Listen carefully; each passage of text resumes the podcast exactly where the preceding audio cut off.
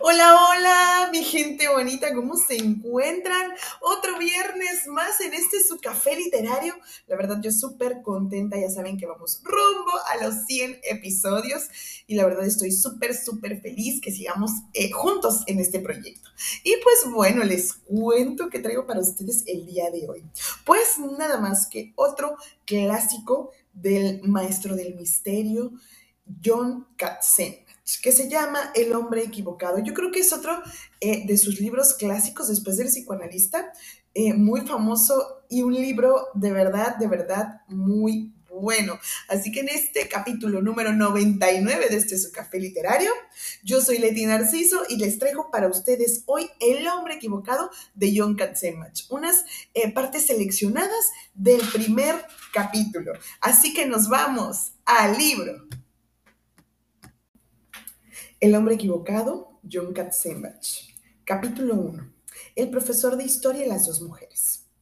Cuando Scott Freeman leyó por primera vez la carta que encontró en un cajón de la cómoda de su hija, dos semanas después de la última visita de esta a su casa, arrugada y oculta tras unos viejos calcetines blancos, tuvo la súbita certeza de que alguien iba a morir. No fue una sensación clara y definida, pero lo embargó con la intensidad de una amenaza inminente. Cuando logró sosegarse un poco, se quedó inmóvil y repasó una y otra vez las palabras escritas en el papel. Nadie puede amarte como yo lo hago. Nadie lo hará jamás. Estamos hechos el uno para el otro y nada lo impedirá. Estaremos juntos siempre, de un modo u otro, sin firma. Scott Freeman se quedó con la carta en la mano y se sentó en el borde de la cama de su hija. Tenía tres almohadas, una de ellas bordada con un corazón, que él había regalado por su cumpleaños hacía más de diez años. También había dos ositos de peluche llamados Alfonse y Gastón, y una colcha ajada que le habían regalado al nacer. Scott contempló la colcha y recordó que había sido un episodio divertido.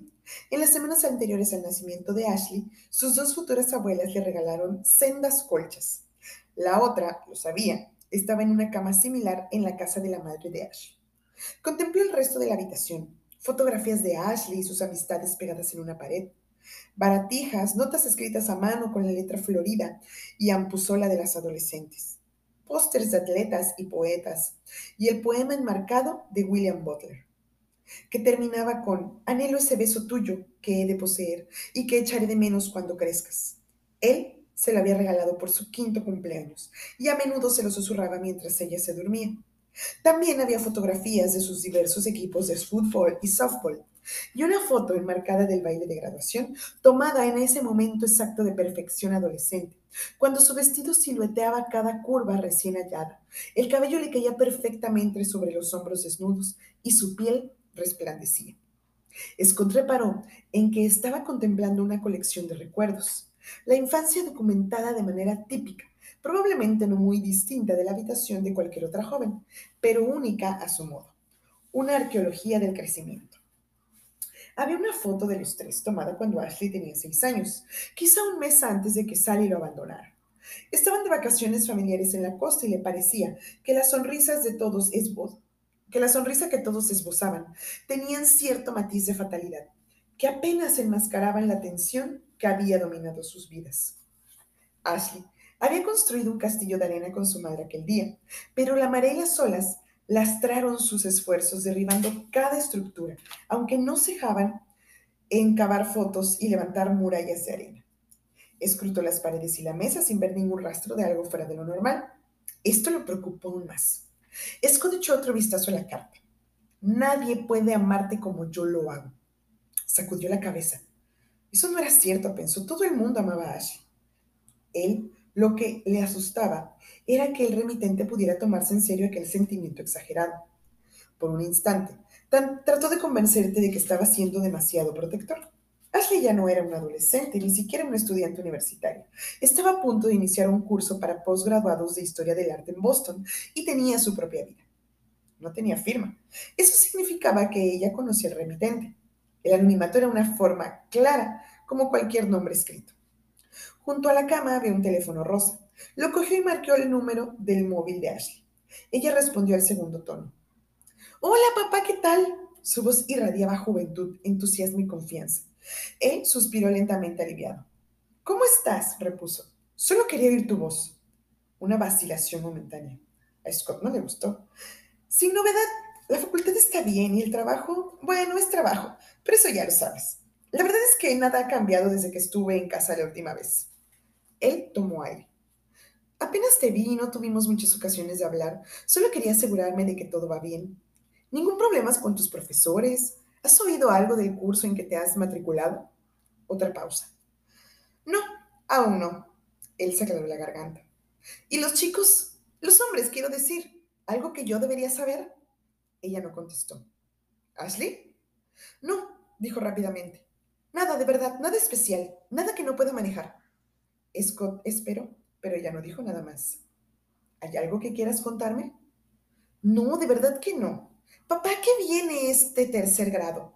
preguntó con tono de broma forzado. Solo intento no perderte de vista. Tu vida pasa de largo y a veces necesito seguirte los pasos. Ella rió también de manera algo forzada.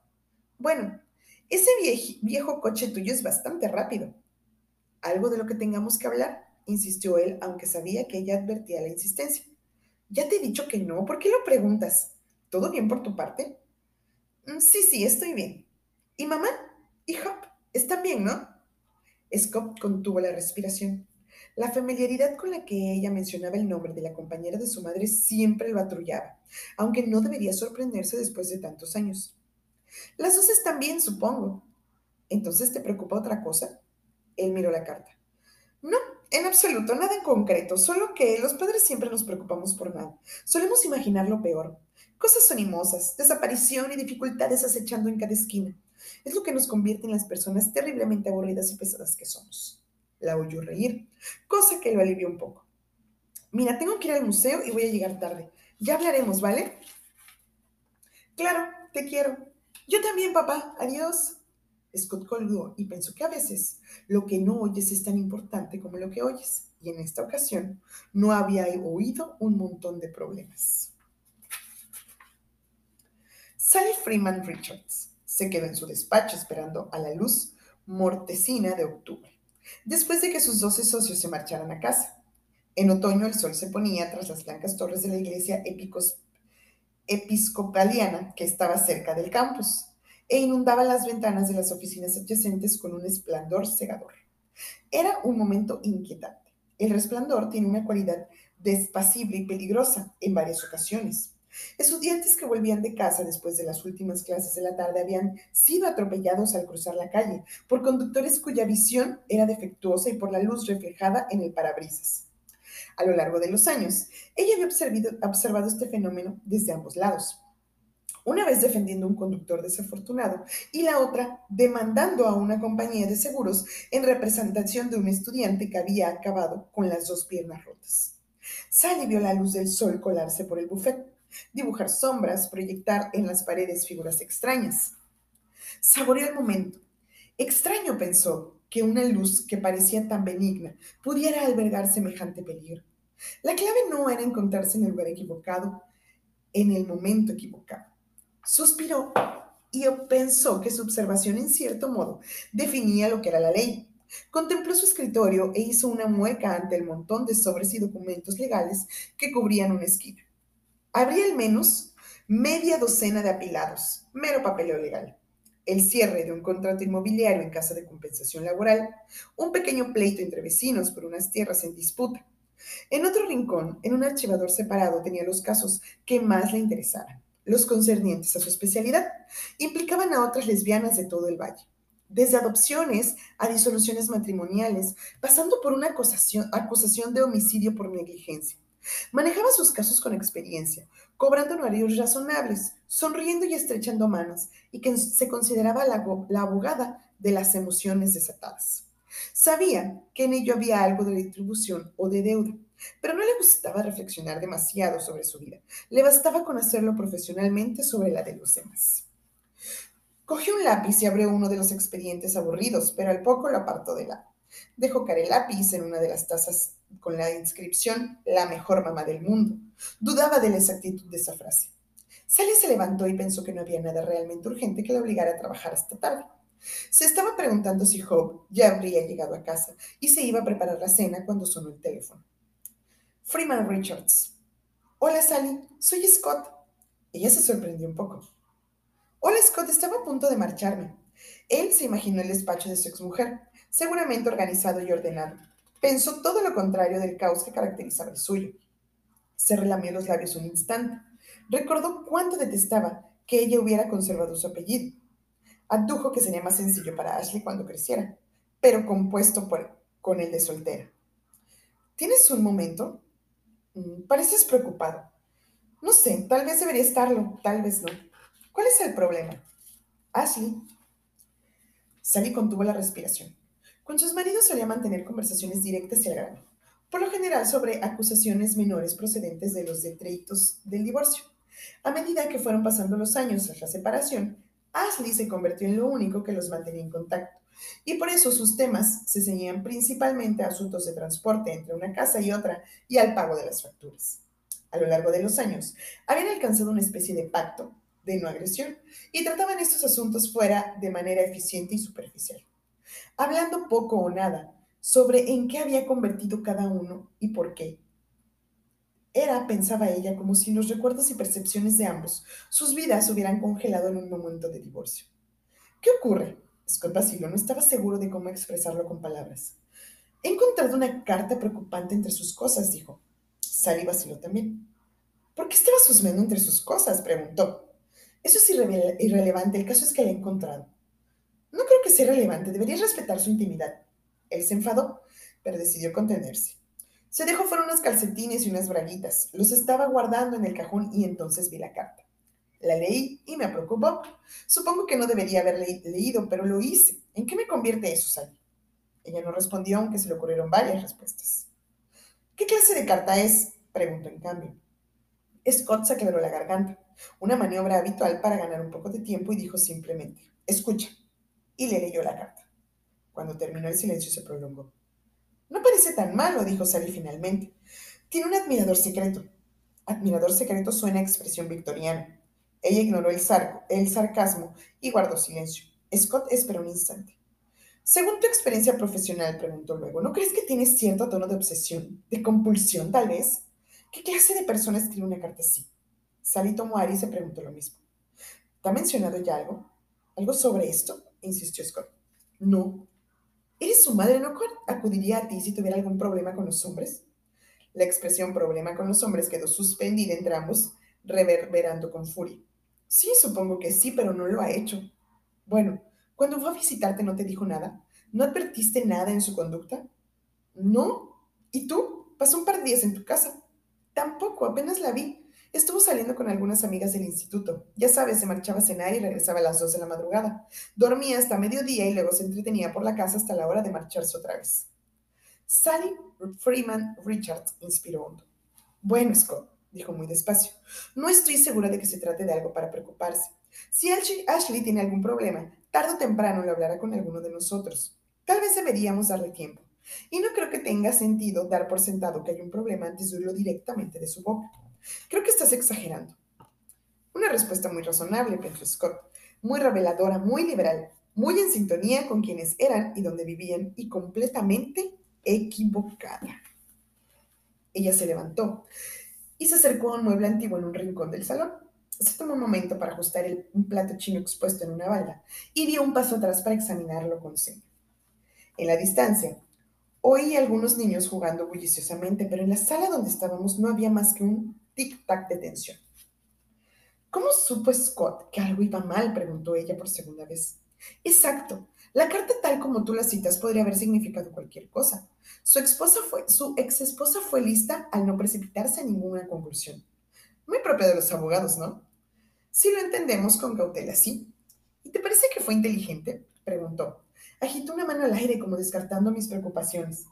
Él lo sabía, por una corazonada, porque sí, supongo que podríamos llamarlo instinto, aunque suene simplista es un poco el residuo animal que acecha en alguna parte de todos nosotros. Cuando tienes la sensación, sabes que algo no va bien. Eso suena un poco traído por los pelos. ¿Sí? ¿Has visto algunos de esos documentales sobre la llanura del Serengeti en África? ¿Cuántas veces la cámara capta una gacela alzando la cabeza, aprensiva de repente? No puede ver al depredador que acecha, pero... De acuerdo, pero sigo sin ver cómo... Bueno, interrumpió ella. Tal vez si conocieras al hombre en cuestión. Sí, supongo que eso podría ayudar. Después de todo, ¿no era ese el mismo problema al que se enfrentaba Scott? Lo fue naturalmente, al principio no sabía nada. No tenía ningún nombre, ni dirección, edad, descripción, carnet de conducir, número de seguridad social, información laboral, nada. Solo tenía un sentimiento extremo expresado en una página y una sensación de preocupación arraigada en lo más hondo. Miedo. Sí, miedo.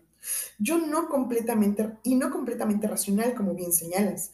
Estaba solo con su miedo, la clase más dura de ansiedad, peligro indefinido y desconocido. Una encrucijada difícil, ¿no? Sí, dije. La mayoría de la gente no habría hecho nada. Al parecer, Scott no era como la mayoría. No respondí y ella inspiró profundamente antes de añadir. Pero si entonces al principio hubiera sabido contra quién se enfrentaba, se habría sentido, se interrumpió. ¿Cómo? Perdido. Y pues hasta ahí lo vamos a dejar, mi gente bonita. ¿Qué tal? Ya ven, el maestro del misterio, Jung Kansenbach, nos envuelve desde el primer capítulo. Y pues bueno, les explico más o menos cómo va la historia. No voy a spoilear nada, se los prometo. Pero bueno, Ashley eh, conoce a una persona que, como ven, va a causar serios conflictos en su familia por una palabra, obsesión. Y pues bueno, empiezan una serie de, circunstancias, no solo con Ashley, también con su papá, también con su mamá, y ese presentimiento que tenía este Scott, el, el, padre de Ashley, de cuando encontró la carta de que alguien iba a morir, pues bueno, empieza a pasar algo, algo ahí súper turbio, la verdad, está muy interesante cómo se desarrolla toda la historia. Eh, todo, el libro es, magnífico y de verdad yo les recomiendo que lo busquen. Ojalá que los haya atrapado esta pequeña parte, este, estos fragmentos del primer capítulo que los hagan querer correr ir a buscar el libro, El hombre equivocado. De verdad se los juro que no se van a arrepentir. E incluso cualquier otro libro de este autor, de verdad son buenísimos. Así que bueno, mi gente bonita, espero que les haya gustado que lo hayan disfrutado. Este es su café literario. Yo soy Leti Narciso. Pásense por el Instagram, café-literario B612, regálenme un like, un follow y nos escuchamos el próximo viernes porque adivinen qué, el próximo viernes es nuestro capítulo número 100. Sí, los quiero, besitos, descansen, feliz fin de semana. Bye.